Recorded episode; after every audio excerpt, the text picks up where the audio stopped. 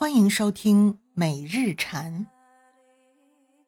今天是二零二二年四月二十八日，农历三月二十八。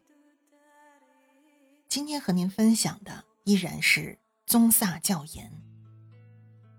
研究佛教，即是研究自己，而研究自己，即是发现无我。据说啊。当人们珍视同理心与宽恕的价值，愿意了解他人的观点，并且对所拥有的事物知足时，就是光明时代。当这些价值受到系统性破坏时，你就可以说，世界末日已经开始见露端倪了。当我们将无害的乞丐视作害虫，并且艳羡那些。关于破坏地球的亿万富翁时，我们就是在邀请世界末日的到来。命运是受到制约的，而因缘的主宰即是个人本身。你能创造自己的命运，你的选择就是你的命运。我们现在是谁？我们现在过得如何呢？取决于。我们过去是谁？我们过去如何？我们未来是谁？我们未来会如何呢？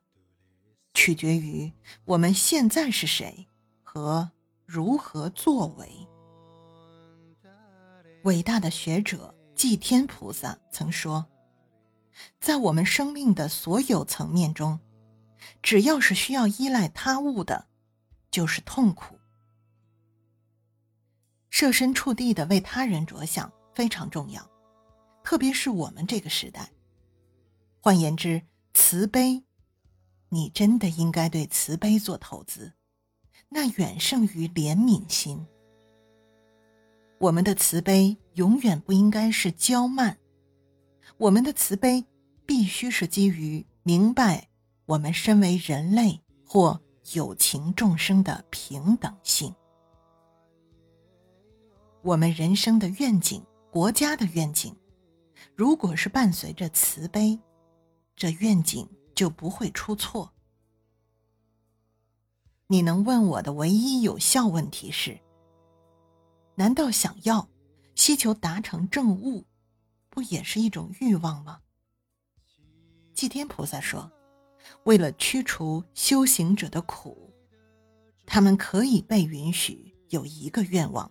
一种无名，这个无名，就是认为正物是存在的。有这样的心念，就能驱使你到那里。一旦你到达那里，实际上并没有轮回。诚如龙树菩萨所说：“我敬礼佛，佛从来没有教导说。”抛弃轮回之后会有涅槃，而是说，轮回的不存在即为涅槃。让心灵宁静，根本不是佛教的目的。佛教的目的是了解真相，这才是最重要的。一个佛教老师宁可你有一个动荡但看到实相的心。而不是一个长久平静，却见不到实相的心。当佛陀在传法时，他的功德令到人们产生了不同的理解，这真是不可思议。比如说，当佛陀教授四圣谛时，当他说到轮回是苦，苦的根源是情绪的时候，五位比丘。如是听闻，而在场的持明们，那些密乘的行者们，他们所听到的则完全相反。他们听到的是，轮回是大乐，烦恼即智慧。而他们听到的，都是对的，并非他们走入歧途。不管怎样，佛陀的众多教法。都是教授给不同根基的人的。其美妙之处在于，他们全都看似矛盾，却并不对立，他们相辅相成。有些教法可以欣赏，包含所有其他的法；有些则不能。你应该思维死亡和无常为一。我们大概都知道自己不免一死，但是更重要的是，我们要想到死亡的不确定性。这会让你很困扰，它随时随地可能发生，不会给我们留下太多机会去考虑。我们大多数人都认为出离是去尼泊尔，或是去山洞里，诸如此类的。我认为。出离是见到世俗生活的徒劳无益，而不一定是摒弃和否定世俗的生活。你无法真的摒弃，因为你已经在这场游戏中。就像是你在做梦，而当你在做梦时，若知道这是场梦，那么即使你在梦里中了彩票，你也不会那么执着。从睡眠中醒来，并不是最重要的，更重要的是，知道中彩票是场梦。在藏语中，我们说，上师就是教法本身。一位伟大的萨迦上师曾说：“我们心的空性层面是密的上师，心的明性层面。”是内的上师。这些我们都有，我们不需要寻找。每个人都有心。如果你有心，空和明的自信就在那里。这两者是密和内的上师。为了了解这点，我们需要一位外在的上师。为了见到你自己的脸，你需要一面镜子。所以，外的上师就是镜子，使你见到内的上师。一旦你了解内和密的上师，就不再需要外的上师。外的上师融入内和密的上师中。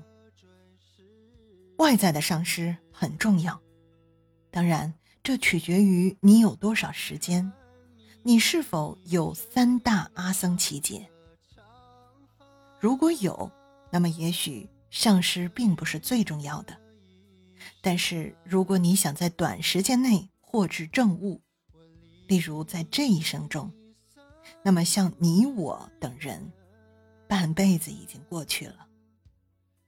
我们当中某些人最多还有五十年活着的时间，其中一半会是在睡觉，对吗？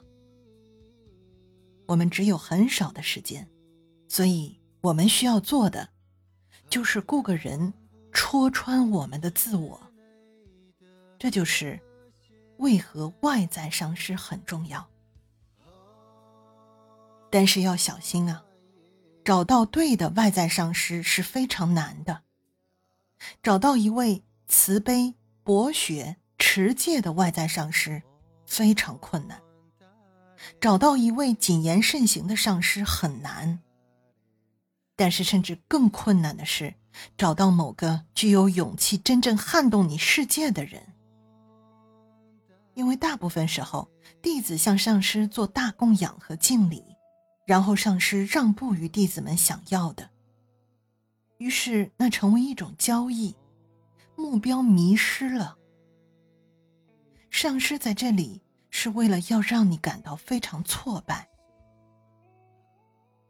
找到一位慈悲、亲切并了解如何指导你的上师，确实很难。但更难的是，找到一位有勇气去行为不端的上师。这个行为不端是打双引号的，这可相当的困难。大多数的上师们都会尽量满足你的社交要求，而这很危险啊。因为你们只不过是在相互欺骗罢了。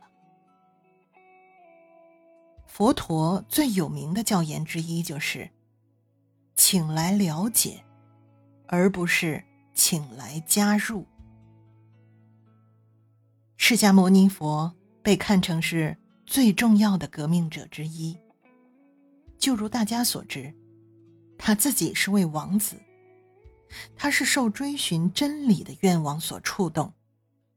他反对那种有某个真实存在的。决定我们命运的神的想法。为此，甚至到了今天，佛教的导师们告诫我们：研究佛教，既是研究自己；而研究自己，既是发现无我。发现无我，既是与对他人心怀慈悲有关。剥离和摆脱旧的经验。很重要，就像上楼梯。当你迈出第一步，那是一个成就，但它必须被抛在后面，你必须得放弃它。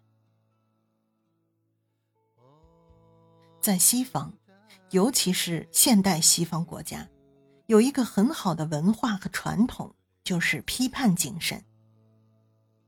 他们真去分析。他们觉得他们真的是在批判，而这对佛教是个好消息。我们希望他们研究佛法，因为我们知道他们会发现什么。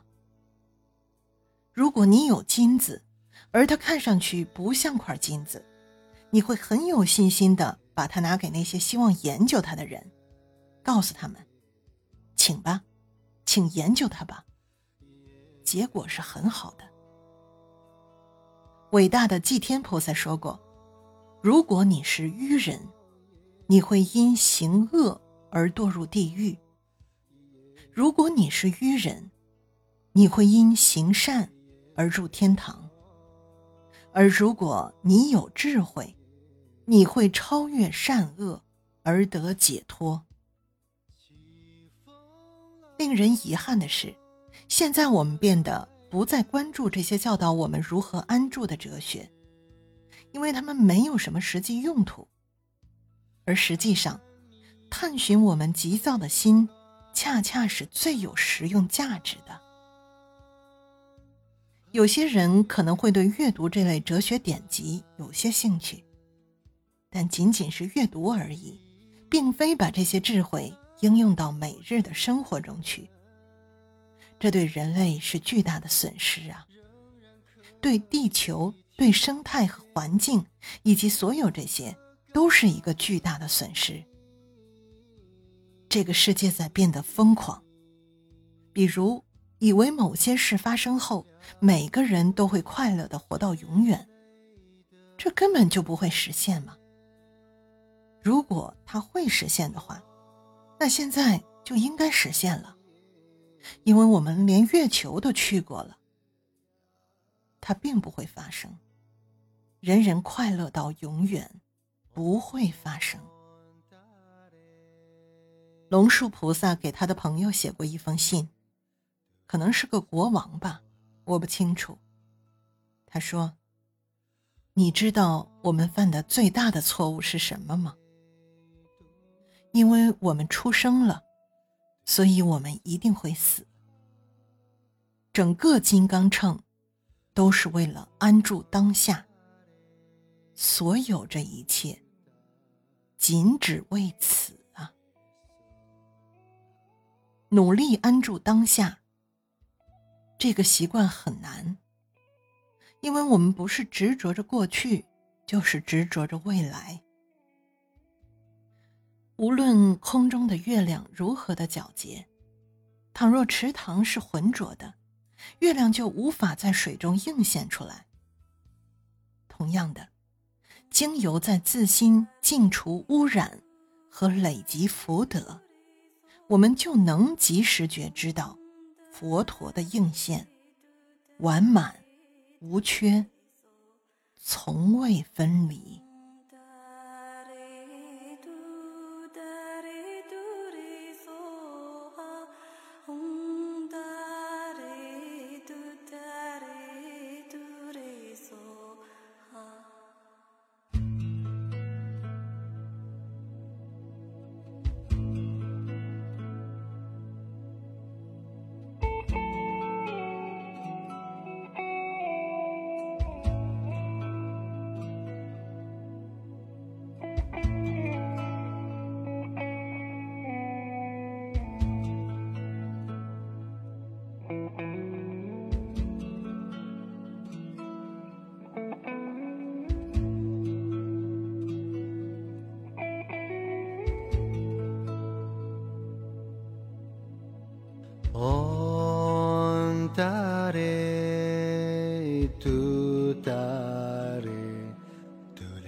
so high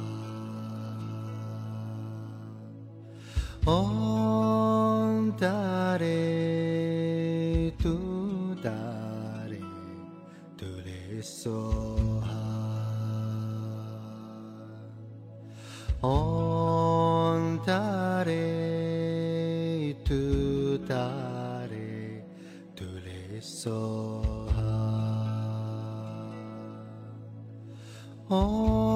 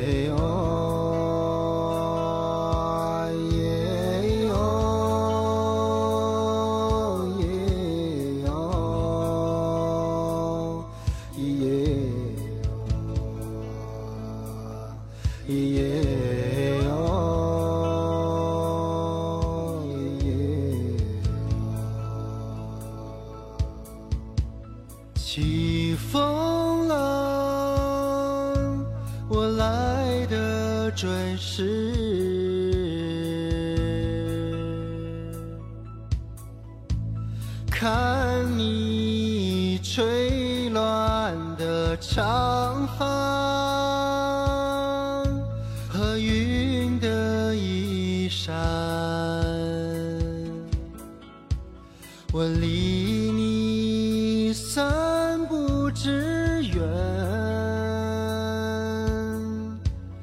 仍然可